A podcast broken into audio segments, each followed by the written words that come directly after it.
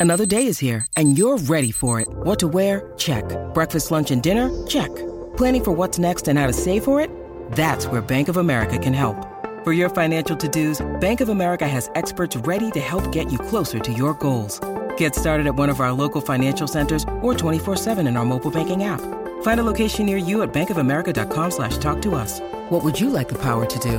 Mobile banking requires downloading the app and is only available for select devices. Message and data rates may apply. Bank of America and a member FDIC. Cuando el TDAH se mete con nosotros, tenemos que hacer algo. De lo contrario, no va a dejar espacio sin complicar. Si te dijeron o crees que tu problema es convivir con el TDAH, sumate a nuestros podcasts. Si bien no hay recetas milagrosas, sí podemos hablar de una vida mejor. Bienvenidos a un episodio más de Espacio TDAH. Hola Ma, ¿cómo estás? Muy bien, en esta maratón del podcast, excelente. To-do list, check, check, check.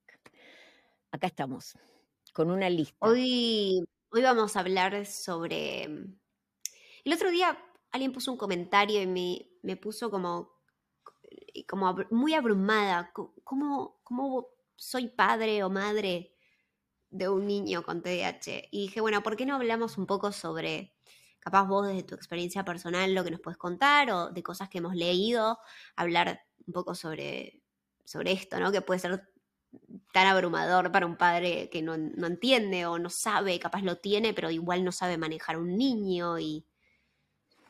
Gran capítulo, largo, eh, pero tratemos de hacer como unos tips, no tips. Eh, me gustaría citar, ¿tenés ahí el nombre del libro? Porque la verdad no me lo acuerdo. 12 pasos, ¿era algo así? 12 principios para eh, criar. Criar a un niño con TDAH. Es de Russell Barkley. No sé si está en español, creo que no. Ya saben que soy absolutamente fan, fan, fan de Russ Barkley. Eh, creo que lo más importante es, eh, si estás acá, eh, vamos a empezar por, por decir, primero, eh, conectate con la emoción, diría yo. Conectate con la emoción, tomate el minuto, te acaban de dar un diagnóstico o un diagnóstico a tu hijo, no lo sabes. Eh, conectate con la emoción, está bien conectarse con la emoción y decir, bueno, wow, esto es fuerte, tal vez pensé que solamente era una cuestión de límites o pensé que, bueno, no sé, que era fiaca o como decimos muchos mitos dicen que son vagos. Bueno, ahora te dicen que esto tiene un nombre y por ahí estás asustado. Primero tomate el tiempo para conectarte con tu emoción, porque vas a necesitar todas tus energías, porque acá vas a ser vos quien pilotee todo, ¿sí? Más allá de que haya un equipo de profesionales, em, este camino es hecho a medida, no hay, no se puede eh, agarrar un librito y pasárselo a todos los padres, porque cada hijo es distinto. Eh, y el amor es incondicional. Acá no es que vamos a pensar, bueno, si hace todo esto y si mejora. No, no, no. Amamos a nuestros hijos desde el momento cero y ese es el, digamos, es el enfoque desde el cual yo miro esto, ¿no? Entonces, primero es eso, ¿no? Tomate un minuto con tus emociones y diría, eh, toma energías porque lo que hay que hacer es educarse.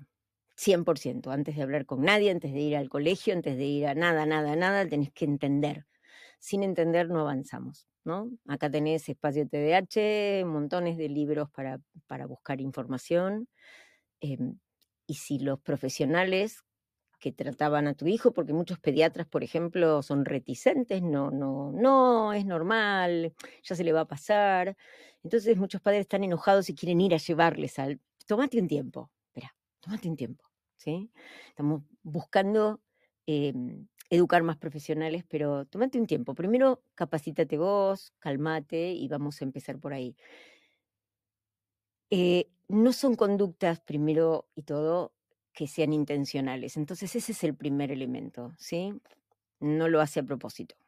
Tu hijo no, no se duerme no porque te quiere a vos eh, volver loco, hace un berrinche en el piso del supermercado, no lo hace porque es un mal educado, te mira la gente, yo te entiendo, ¿eh? te miran todos, tenés, sí, pero no puede, no es que no quiere, no puede, no puede manejar su emoción, no puede despertarse, no puede dormirse, no puede, no es que no quiere y no tiene nada que ver con vos, ¿eh? Entonces recordá que esto es un desorden, así que ahí te metes, buceás info a full, ¿estás de acuerdo con eso? Sí, a full, a full. Y, acordate que ese niño sufre por no poder hacer lo que, lo que a vos te molesta que esté haciendo. O sea, nosotros somos reconscientes de lo que tenemos que hacer. Simplemente no podemos hacerlo hasta que obviamente adquiramos em, herramientas, recursos, ¿no? ¿no? ¿no? es que tipo, uh, nunca lo vas a poder hacer. Capaz lo vas a hacer a tu manera, lo vas a hacer diferente, pero eso también se aprende con el tiempo. Y cosa que me parece, y, he visto, no tan seguido ahora, lo cual es muy bueno, pero he visto muchos padres em, como estilos de familias en donde dicen, ah, pero en mi familia esto no se puede. En mi familia somos, ¿no? Entonces yo digo, a ver, momentos, yo tengo cinco hijos, cinco hijos, cada uno diferente al otro, porque es así. Y eh, nosotros no somos ingenieros para arreglarlos o decirles, bueno, voy a tratar de que entonces se calle, se calme, no los vamos a recortar. Eh, somos pastores, como dice Barclay, no podemos ser, querer cambiarlos, sino que sí lo que vamos a hacer es como hace un pastor, buscar el mejor pasto, el mejor sitio, pensar si yo tengo un lugar y puedo ir a otro y me mudo a un espacio, un lugar más tranquilo, más espacioso, si busco cambiar, ¿sí? En vez de llevármelo a un shopping, y anda en bici, vas a ver que cambia completamente su conducta, llévalo a patear la pelota, o sea, tenemos que involucrarnos de una manera distinta, pero mirando lo que ellos necesitan, no lo que nosotros creemos que tienen que hacer, ¿sí? Sí, lo que dice Barkley, un pastor, no un ingeniero, ¿no? Tratando de buscar solución. No, no, porque si no sabes qué, Em, y si nosotros vamos a estar a cargo de este barco, y esto lo dice, no lo dice en este libro, pero Barclay lo menciona un montón, y yo lo digo todo el tiempo, cuando el diagnóstico te lo da un psiquiatra infanto juvenil por tu hijo, ojo porque alguno de los padres o en la familia, este es ADHD running families, ¿no? Lo tenemos en la familia. Entonces, quien va a estar a cargo, si también tiene TDAH, va a colapsar en este proceso. Entonces, si te sentiste identificado, busca ayuda pero vas a tener que poner prioridades, ¿sí? Em, el colegio para mí, y esto lo voy a decir 25 millones de veces y ya me escucharon, el colegio para mí no es una prioridad, y lo digo en serio, eh, la prioridad es el ser humano, ¿sí? El colegio se puede hacer de nuevo, se puede cambiar, se podrá hacer más materias, pero no dejemos un niño arrastrándose porque termine el año, ¿sí? Porque apruebe, porque primero está su bienestar emocional, psicológico, físico. Entonces, eh, vamos a tener que poner prioridades. Tal vez no es la prioridad que levante nueve materias en diciembre. No.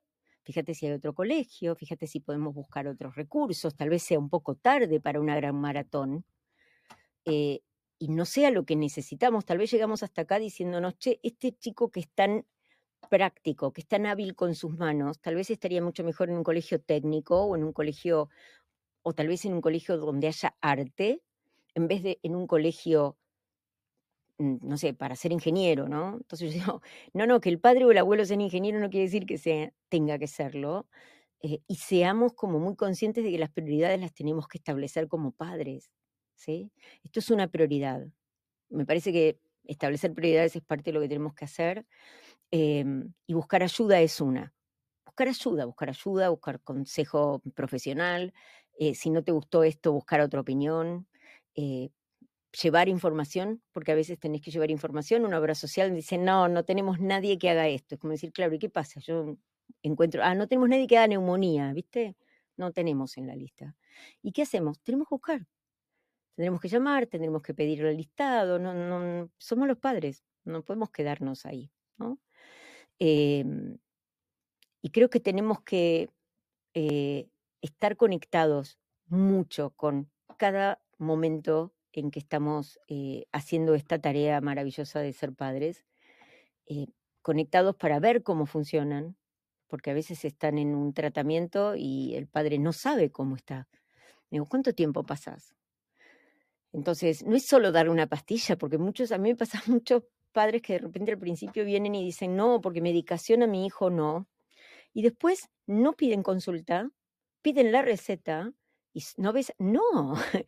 ¿Dónde queda el cuidado? ¿Sí? No, el primero era el miedo, terror y ahora estoy tan cómodo que ni siquiera digo, ay, me quedé sin medicación, refill de coca, ¿viste? No, no soy un dispenser, chicos. No. Eh, porque hay que ver, porque hay tiempos, hay evolución. Entonces tenemos que también estar atentos cuando les preguntamos, es, contame un día de su vida. ¿Y dónde estabas? Que no sabes un día de la vida de tu hijo. ¿eh? Entonces estemos atentos, que me parece que es mucho de lo importante. Otra cosa es que si tenemos niños y adolescentes, empoderémoslos con información. ¿no? Me parece, me parece irresponsable. Yo vi muchos chicos que recibieron vitaminas, ¿no? Te voy a dar esta vitamina. ¿Por qué? Es una falta de respeto. No, los tenemos que empoderar. Em, y por otro lado, para un niño va a producir el mismo efecto que, si, que produce para un adulto. Se va a sentir, ah, entonces no soy tonto, no soy yo menos, Ah, lo que me pasa es que me pierdo. No es que Perdón, quiero hacer una aclaración porque capaz no se entendió. Mamá lo que dijo recién es que muchos padres le dan la medicación a sus hijos diciéndoles que es una vitamina en vez de decirles realmente lo que es. Mm, bien, gracias por el subtítulo.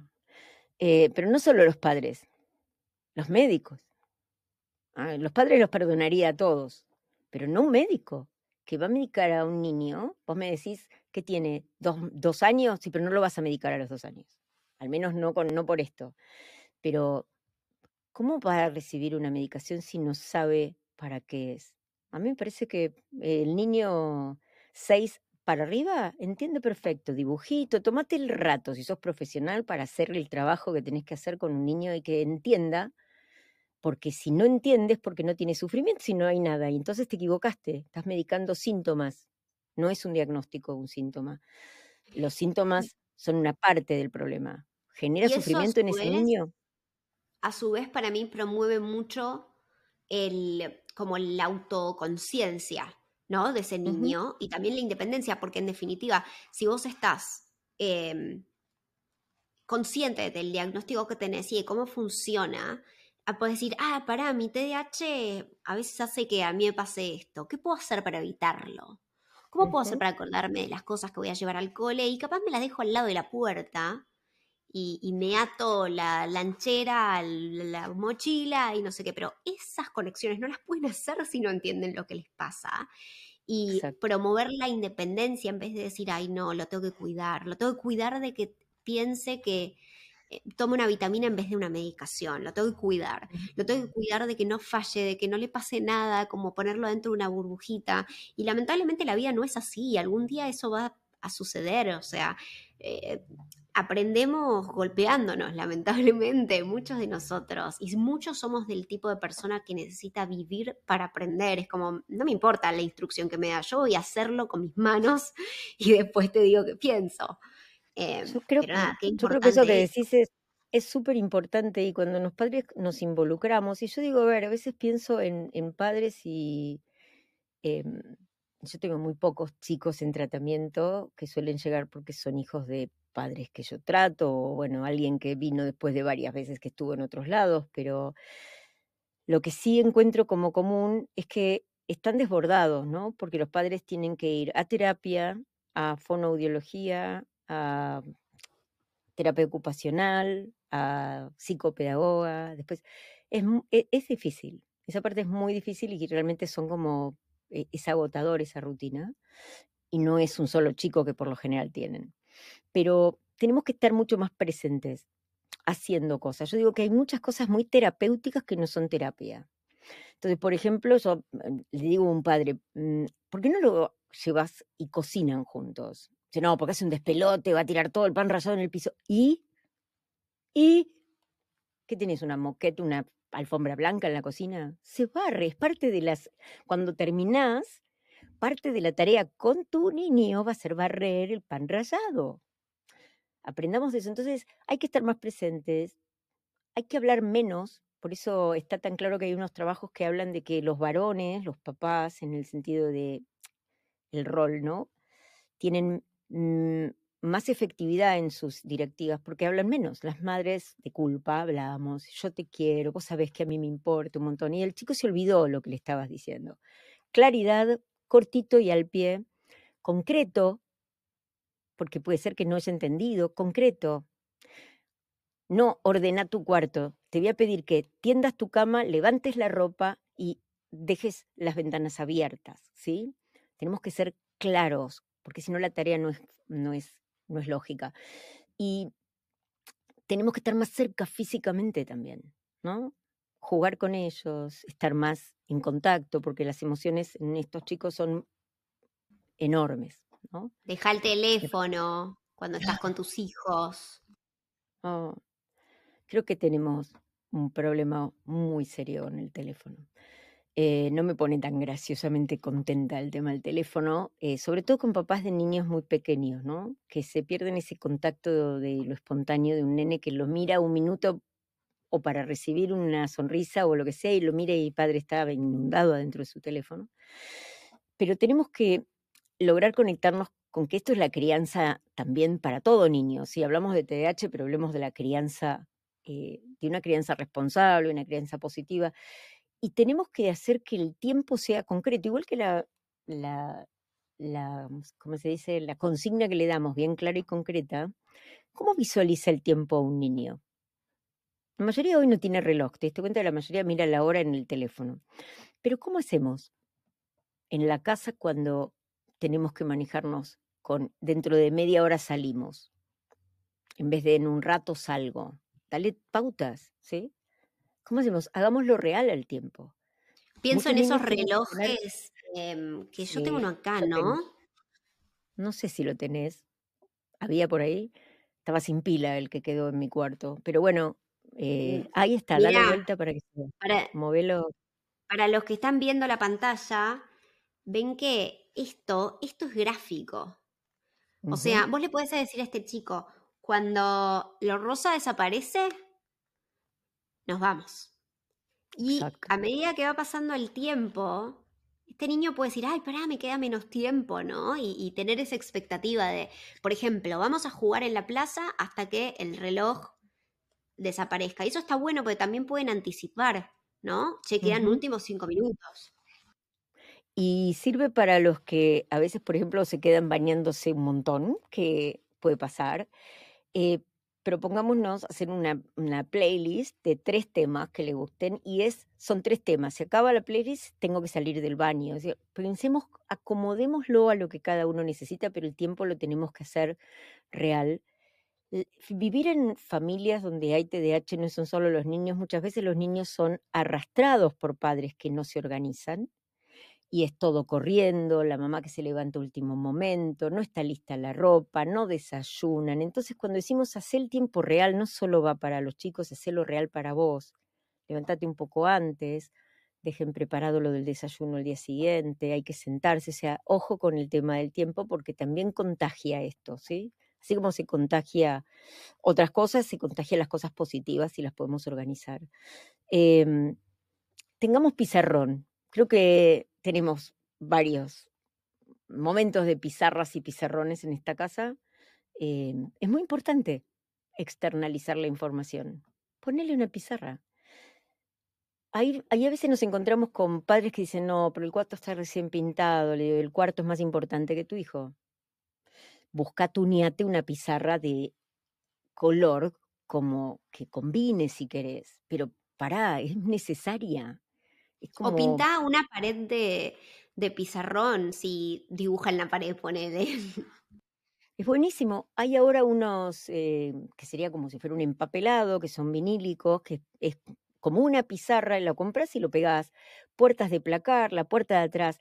Hacelo que empiece a poner lo que necesita ahí afuera, porque esa es la memoria de trabajo que no funciona. Entonces, como papás, ayudamos si colaboramos en esto, ¿sí? Tengamos las cosas puestas en, en el lugar en donde estamos en familia, más veces, donde ellos vuelquen y se acostumbren a poner, el sábado tengo cumpleaños de fulano, está escrito, para que la mamá recuerde o el papá recuerde hay que comprar un regalo o hay que ir a llevarte, ¿no? Eh, organizarse significa algo muy importante, la organización es familiar, ¿no? Otra cosa que a mí me encanta como consigna es no resolverles las cosas a los chicos. Vos dijiste eso de hacerlos más independientes, pero siempre preguntémosles, uff, ¿Qué problema? ¿Qué se te ocurre? Claro, ¿saben qué pasa? Eso lleva tiempo, papás y mamás, lleva tiempo. Pero provoquemos en su mente que ellos aprendan a buscar sus propios recursos para resolver un problema, aunque parezca que dijeran una cosa ridícula, digamos, ah, es una buena idea, vamos a anotarla, vamos a ver si es posible, pero tomemos la posibilidad de que se sientan parte, no le resolvamos el problema, te compré esto, no, vayamos a preguntarles, ¿por qué crees que se te pierden las hojas? ¿Qué crees que te ayudaría? Porque si vamos y compramos esa carpeta que vimos que nos pareció divina, no sé si lo necesita, no es la solución. Eso sería la tuya. Entonces tenemos que hacer que ellos puedan resolver problemas y buscar la manera, lleva tiempo, de que se hagan independientes participando en resolverlos. Sí, van a tardar mucho más, pero me parece que es así. Y tenemos que ser proactivos, ¿no? No podemos eh, pensar en solo resolver las cosas cuando están, pensamos eh, eh, antes de tiempo, ¿no? Entonces, si sabemos que va a perder las llaves probablemente, pero tiene que llevárselas, usemos eso que yo te mostré, colguémoselas y dejemos que las tenga colgadas, porque cuando es chiquito eso no va a ser un problema. Después se va a acostumbrar y va a ser como yo, pero anticipémonos a lo que puede ser problemático. No le pongamos 25 cosas en la mochila, poquitas. No, no, no es una cartuchera para un niño en TDAH con 24 marcadores.